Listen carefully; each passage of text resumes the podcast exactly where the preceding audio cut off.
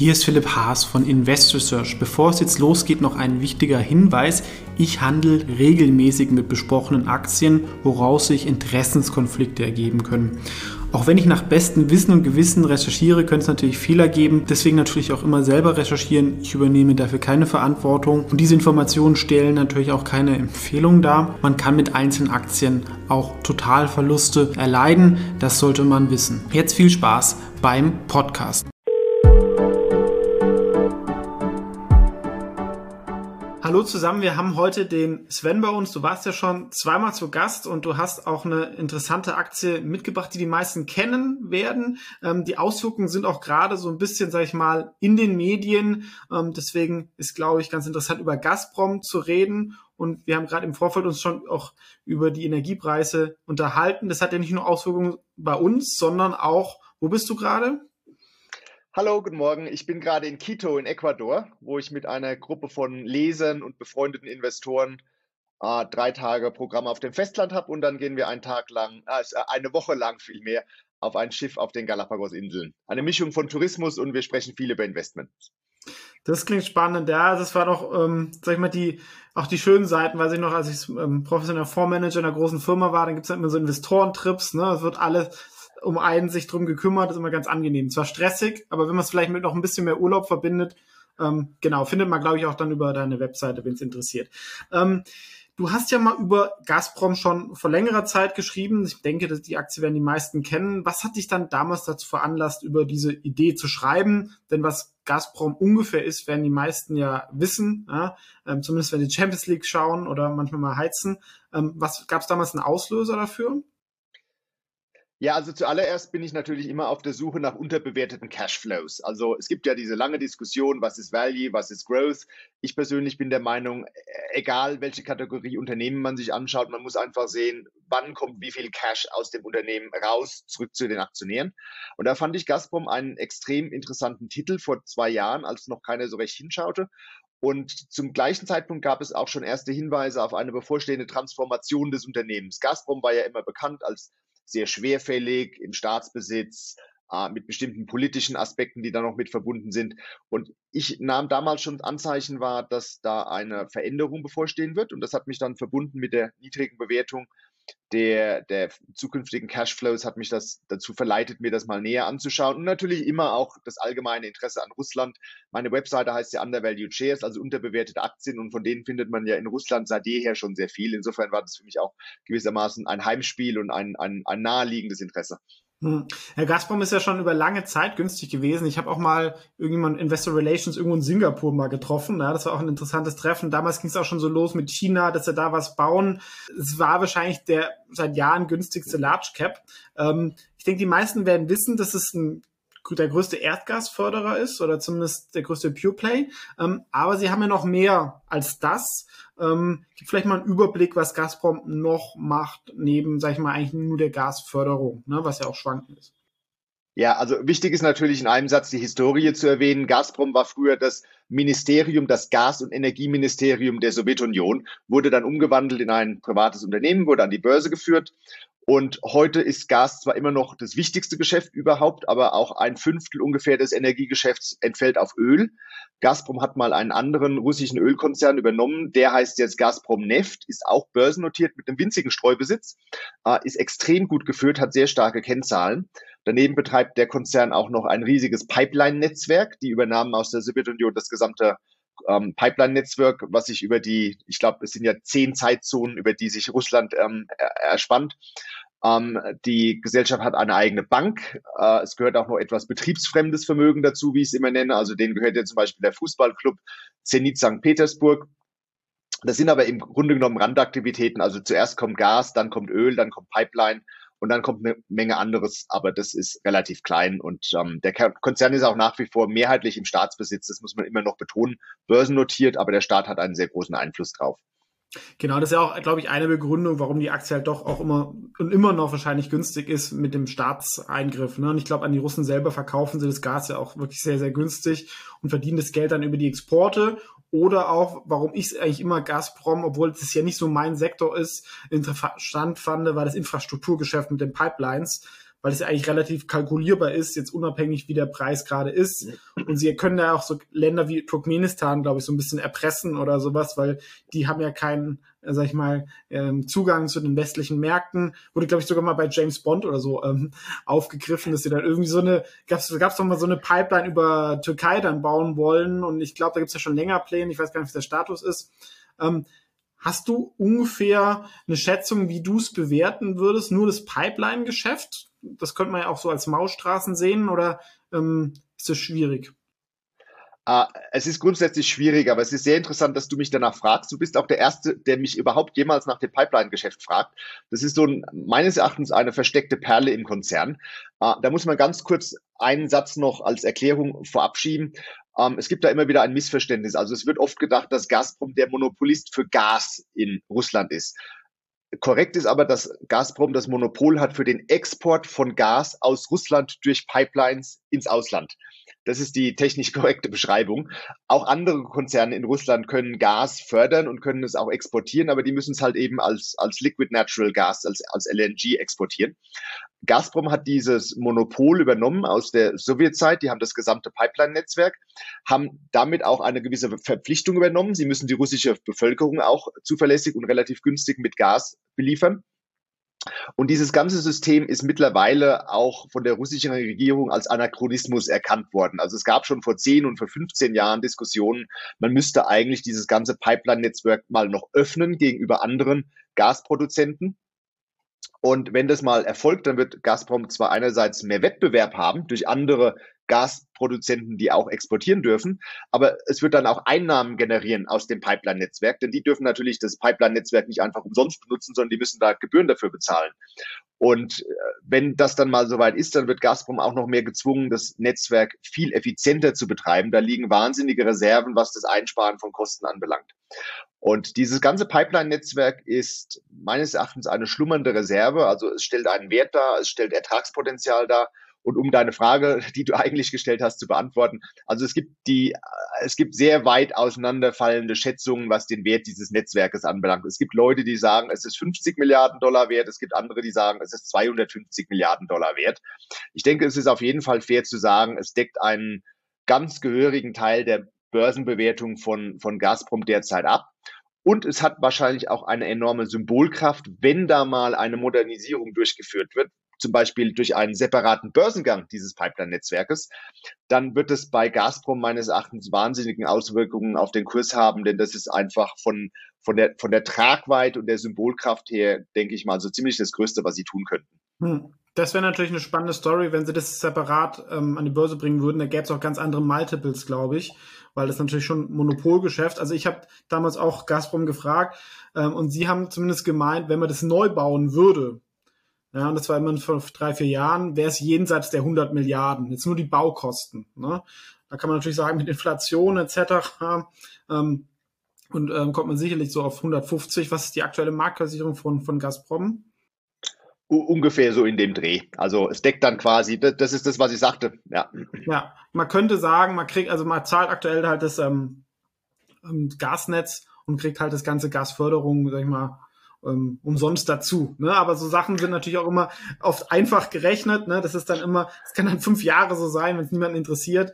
Oder wenn wir irgendwie nach China klicken, äh, schauen, wenn ähm, da irgendwie Angst ist, dann interessiert es auch jahrelang niemanden. Wenn ich, wenn ich da kurz gerade einschieben darf bei deinem, bei deinem Punkt. Also ja, es hat jetzt jahrelang, also eigentlich ja schon Jahrzehnt, ein, über ein Jahrzehnt lang auf Halde gelegen, dieses ganze Thema.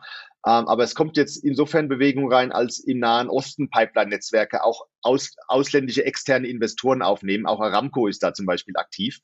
Und Gazprom steht ja in so einer Art permanenten Wettbewerb mit Aramco es sind die beiden größten Energiekonzerne der Welt, aber Aramco ist halt an der Börse schon ein Vielfaches von dem Wert, was Gazprom wert ist. Und Gazprom würde da gerne aufholen. Also die Russen schauen auch, was die Saudis machen und vielleicht lassen sie sich dann jetzt mal von der, von der Pipeline-Geschichte inspirieren. Hm. Also ich habe noch im Hinterkopf, ähm, es gab ja schon mal so, sag ich mal, so eine Energieboom. Ja? Und damals, das war noch vor den Fangaktien, ähm, galt, dass Gazprom Kandidat wäre für das wertvollste Unternehmen der Welt, das erste Billionenunternehmen, das war so vor zehn Jahren und dann war es jahrelang irgendwie so bei 50 Milliarden oder sowas. Ähm, Jetzt hat sich's gut entwickelt. Einerseits über die steigenden Gaspreise, wenn wir gleich noch dazu kommen, aber auch das, was du, glaube ich, auch in deinem Report damals angesprochen hast, das Thema Dividendenstrategie. Ne? Da sind viele Einkommeninvestoren drin und ist ja auch oft, sag ich mal, in China das Problem, wenn die Firmen zwar günstig sind, aber kommt nie was raus, dann ist es für viele Investoren nicht so viel wert. Aber wenn ich halt dann wirklich jetzt den Cashflow habe, ist es was anderes. Ähm, das waren wahrscheinlich so die zwei wichtigsten Entwicklungen für das Unternehmen letzten Jahre, Dividende und Gaspreis. Ähm, was sind sonst noch wichtige Themen oder was könnten noch in der Zukunft neue Stories sein? Weil ähm, sag mal, Dividendenstrategie ist jetzt irgendwo verstanden, ne? Viel mehr ähm, ausschütten können sie dann auch nicht relativ. Ähm, und Gaspreise haben sich ja so stark entwickelt, es wird ja auch nicht ewig so weitergehen. Ähm, wie siehst du das so auf die nächsten Jahre, was dann noch, sag ich mal, den, eins wäre jetzt irgendwie der Börsengang vom Pipeline-Geschäft. Was wären noch so Themen, die interessant sein könnten? Also ich, habe da mal einen separaten Bericht geschrieben mit zehn Themen, die interessant sein können. Ich nenne einfach mal drei Stück in, in Kürze, die, die das alles ganz gut exemplarisch darstellen. Also wir erwähnten ja schon mehrheitlich Staatsbesitz, deswegen galt es lange Zeit auch als sehr schwerfällig. Uh, was wenige mitbekommen haben, ist, dass die Bezahlung des Management-Teams im letzten Jahr auf ein neues Fundament gestellt wurde. Die werden jetzt bezahlt auch anhand von Kennziffern des Konzerns und auch basierend auf dem Aktienkurs von Gazprom. Also wenn der Aktienkurs steigt, kriegen auch die Manager mehr Geld. Uh, das hat es in den letzten 25 Jahren bei Gazprom noch nie gegeben. Und ich denke mal, das hat auch wieder eine gewisse Symbolkraft und zeigt, in welche, Reise, in, in welche Richtung da die Reise geht. Ähm, ich denke, ein ganz großes Thema für die Gazprom-Aktie und die Bewertung der Gazprom-Aktie wird sein, was ich immer beschrieben habe als ein rationales Herangehen an die Energiefrage. Also dieses ganze Energiethema ist ja wahnsinnig geladen politisch. Ich habe mich schon lange und auch öffentlich auf den Standpunkt gestellt, dass diese, diese sogenannten erneuerbaren Energien, das ist ja alles eine gute Idee und wir sind da ja alle dafür und wir wollen ja alle die Umwelt schützen. Aber so schnell wird sich das nicht darstellen lassen und fossile Brennstoffe, insbesondere Gas, was ja relativ sauber ist, ähm, wird viel länger eine Rolle spielen und viel wichtiger sein, als das für gemeinhin wahrgenommen wurde, jetzt auch getrieben durch Medien und Politik in den letzten Jahren. Und da hat meines Erachtens jetzt in den letzten Wochen und Monaten ein Aufwachprozess begonnen und da fangen jetzt mehr Anleger, Anleger wieder zu überlegen, ah, da kriege ich 12 Prozent Dividendenrendite und es hat langfristig sehr gute Aussichten. Ähm, vielleicht sollte ich da doch besser investieren. Also ich sehe einfach auch eine Verschiebung von Anlegergeldern wieder zurück in diesen Sektor. Und ähm, last but not least muss man Gazprom auch einfach mal ähm, Credit dafür geben, dass die angefangen haben, echt hässliche Strukturprobleme anzugehen. Also Russland ist ja ein Synonym für Korruption und Gazprom war dann natürlich auch immer ähm, in einem Atemzug genannt. Äh, früher hat Gazprom das Bauen von Pipelines, von neuen Pipelines ausgelagert an, an externen Unternehmen. Und da haben wohl auch einige russische Oligarchen, einer eine ganz speziell, sehr, sehr, sehr viel Geld verdient. Das haben sie jetzt in-house geholt, dieses ganze Geschäft. Uh, und damit ist dann dieses Problem auch einfach mal erledigt und man zahlt dann nicht mehr so viel Geld. Also die Kostenstruktur wird verbessert, es sieht einfach sauberer aus. Und wieder ein Sinnbild dafür, dass sich Gazprom langsam, es ist natürlich ein riesiger Konzern, das lässt sich nicht über Nacht machen, aber doch stetig einfach zum Besseren wandelt. Und damit wird sich auch der Aktienkurs meines Erachtens auf, auf Sicht weiter gut entwickeln. Hm. Was, glaube ich, wichtig ist zu verstehen, ich meine, die Gas-Future-Preise sind ja explodiert. Das heißt aber nicht das eins zu eins, das bei Gazprom ankommt, weil der Großteil wird über langfristige Lieferverträge verkauft, da wird ein Preis gefixt. Ja, früher hieß es, gab es dann irgendwie noch einen Link zum Ölpreis, dann Europäer wollten Marktpreis. Ähm, diese Lieferverträge erfüllt Gazprom ja auch. Ähm, allerdings tun sie gerade nicht mehr liefern. Ne? Dann, und dann sagt die Politik, sie sind jetzt irgendwie unzuverlässig ähm, das ist natürlich auch, glaube ich, ein bisschen, kann sein, dass sie natürlich ein bisschen mit Nord Stream 2 da ein bisschen auch Verhandlungsmacht ähm, ähm, ähm, suchen. Auf der anderen Seite ist, wurde, glaube ich, vergessen, dass Gas ja eigentlich die sauberste der, sag ich mal, konventionellen Energieträger ist. Und wir haben irgendwie unsere Atomkraftwerke abgeschaltet. In Kohle und Öl wird nicht mehr investiert. Und wenn jetzt mal die erneuerbaren Energien halt ähm, mal, wenn mal wenig Wind ist oder sowas, dann fehlt halt einfach das und dann springen die Gaskraftwerke an, die saugen das Gas auf und dann fehlt es zum Heizen. Ne? Ähm, das ist wahrscheinlich auch das, was das gerade treibt. Oder wie siehst du das? Ja, also man muss ganz klar sagen, dass Europa in der, also Westeuropa in der Energiepolitik Fehler gemacht hat. Also ich meine, das, das Sinnbild dafür ist ja die Entscheidung 2011 von Angela Merkel, die, die Atomkraftwerke abzuschalten, ohne dass man eigentlich die, den Ersatz dafür fertig hatte. Und ähm, da kriegt man ja im Moment auch einfach ein bisschen die Rechnung serviert. Die Engländer sind übrigens da auch nicht besonders clever. Also die haben ja in der Nordsee nach wie vor relativ viel Öl und Gas, aber haben das Thema der Energieunabhängigkeit jetzt auch nicht so gut vorangetrieben, wie sie das eigentlich hätten tun sollen. Äh, ja, und der große Profiteur davon ist Gazprom und man kann es ihnen ja auch nicht verübeln. Jeder will so gut Geschäft machen, wie es halt eben nur geht. Gazprom hat immer sehr viel Wert darauf gelegt, langfristige Lieferverträge abzuschließen. Äh, in den letzten Jahren hat sich das ein bisschen verschoben zu, also Europa, Westeuropa kauft verstärkt basiert auf kurzfristigeren Verträgen oder halt eben auch im, im, im sogenannten Spotmarkt, im Tagesmarkt. Aber das war auch eine Entscheidung von Europa. Also das, da kann man jetzt den, den schwarzen Peter nicht nur Russland zuschieben. Ähm, ich denke mal, Russland und Gazprom ist da einfach im Moment in einer sehr guten Verhandlungsposition. Das haben einige Leute jahrelang kommen sehen. Ich habe da auch Jahre drüber geschrieben. Irgendwann ist es dann halt mal soweit und da kriegt Westeuropa im Moment eine Rechnung serviert, die halt einfach zugunsten der Gazprom-Aktionäre abgerechnet wird. Hm. Weißt du ungefähr, wie das Verhältnis Botpreis, langfristige Lieferverträge aktuell ist? Und wird sich das durch Nord Stream 2 dann verändern, wenn das dann vielleicht Ende des Jahres dann, sage ich mal, wie nennt man das, die ähm, Tore geöffnet werden? Also das genaue Verhältnis ist immer so ein bisschen Staatsgeheimnis bei Gazprom. Man kann da gewisse Rückschlüsse ziehen. Also man muss im Kopf behalten, es gibt langfristige Verträge, kurzfristige Verträge. Dann gibt's Hybridverträge, die man so keiner Kategorie richtig zuordnen kann. Äh, das ist auch ein bisschen verwirrend teilweise. Also zum Beispiel sind einige Lieferverträge nicht an den Preis von Gas gekoppelt, sondern an den Preis von Öl. Aus welchen Gründen auch immer. Ähm, Im Grunde genommen ist es so, dass Gazprom wahrscheinlich mindestens die Hälfte bis zwei Drittel über langfristige Lieferverträge nach Europa liefert und ungefähr ein Drittel sind kurzfristige Verträge und Spotpreise. Aber ganz genau weiß es niemand.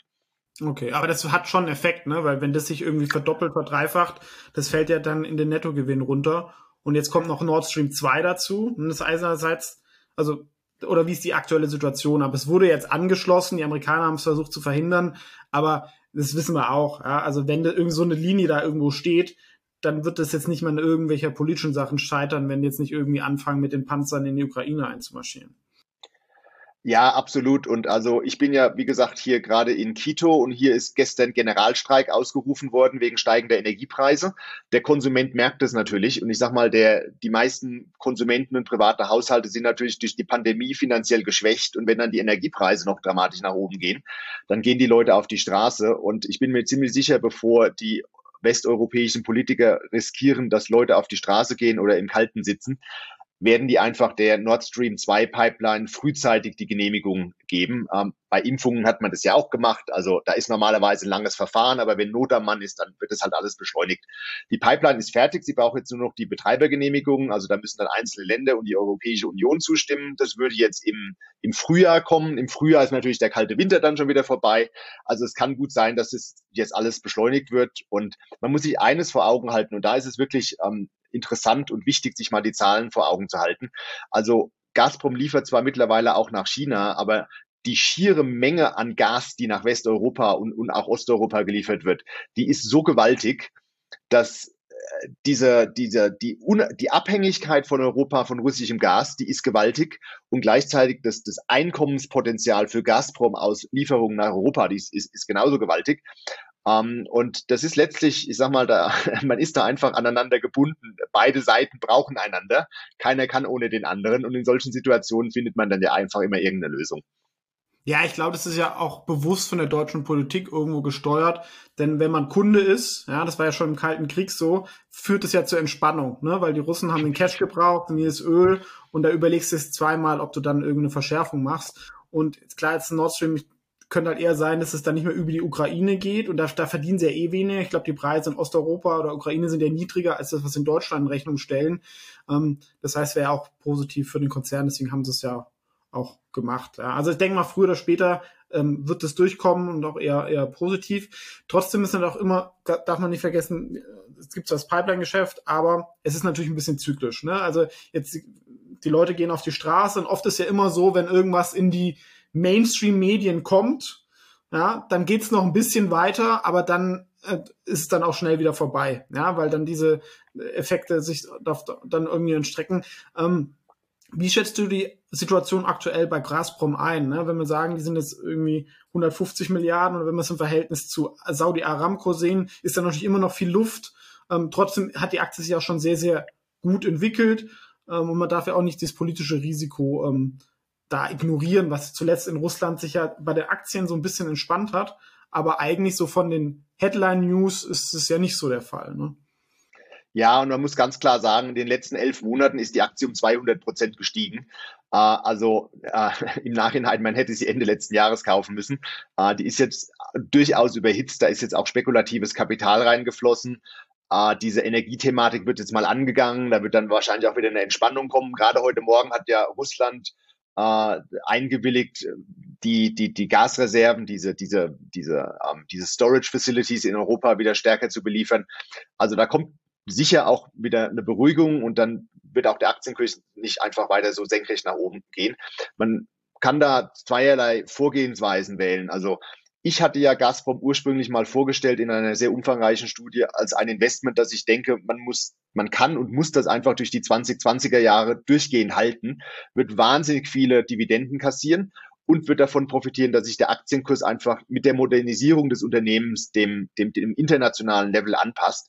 Und im Vergleich gerade zu Saudi Aramco oder auch anderen großen Energiekonzernen kann sich der Kurs auch nochmal um ein paar hundert Prozent nach oben entwickeln, aber das wird er nicht von heute auf morgen machen.